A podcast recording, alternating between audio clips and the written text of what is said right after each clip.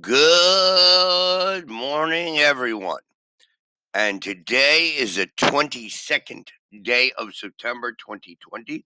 Hoy es 22 de septiembre 2020. And today is truly English by Matthew, episode number 70. Episodio número 70. Today, I would like to talk about present perfect continuous or I have been doing. It has been raining, and we will study the example situation.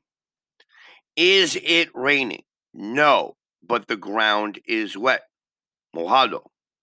It has been raining. So recuerda, I have been doing. In Spanish, he estado haciendo. Have or has been más ing for the verb is the present perfect continuous. For example, I have been doing. We have been doing. They have been doing.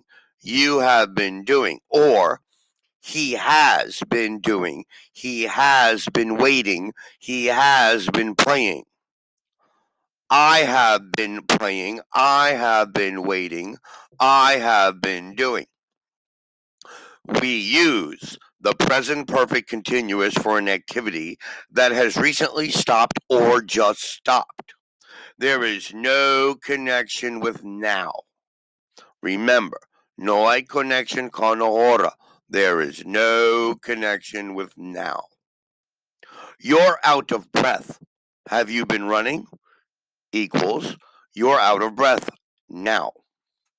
Paul is very tired. He's been working very hard. He's tired now.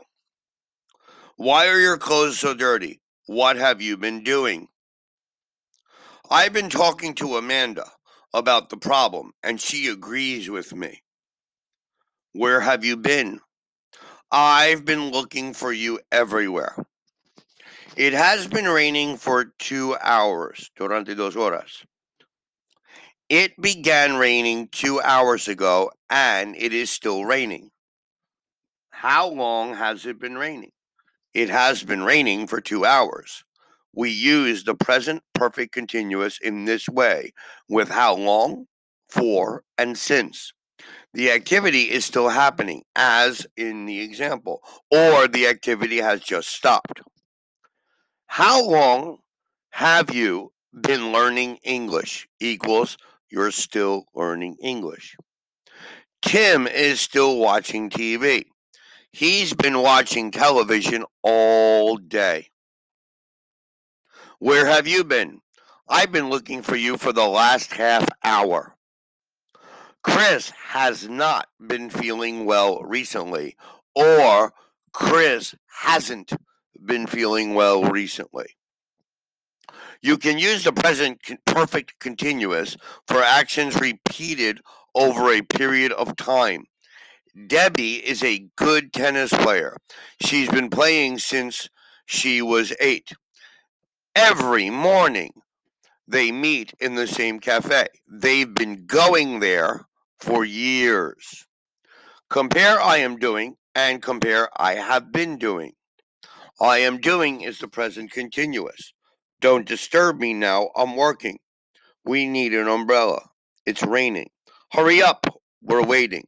Or I have been doing, which is the present perfect continuous.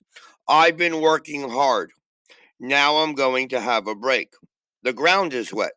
It's been raining. We've been waiting for an hour. Now we have understand the present continuous and the present perfect continuous. Now, for example, earlier they've been shopping or no. Earlier, she has been watching TV or no. Earlier, they have been playing tennis or no. Now, no. Earlier, he has been running or he has been jogging. Now, for example, you meet Paul as he is leaving the swimming pool. And you say, Have you been swimming? You just arrived to meet your friend who is waiting for you. and you say, How long have you been waiting? You meet a friend in the street. His face and hands are very dirty. Muy sucio. What have you been doing? Is your question. A friend of yours is working in a shop. You want to know how long. How long have you been working here? A friend tells you about his job. He sells computers. You want to know how long. How long have you been selling computers? Now, I can say it's raining. The rain started two hours ago. It's been raining for two hours. We are waiting for the bus. We started waiting 20 minutes ago. We have been waiting for 20 minutes. I'm learning English. I started classes in August. I have been learning English since August. Mary is working in London. She started working there on 18 January. She has been working in London since Desde 18 January. Our friends always spend their holidays in Italy. They started going there three years ago. They have been going there for three years.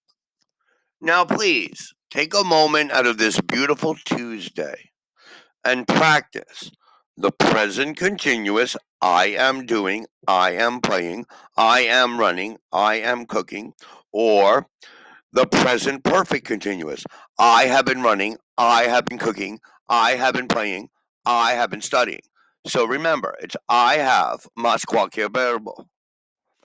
Thank you very much for listening. As always, como siempre, make your own sentences.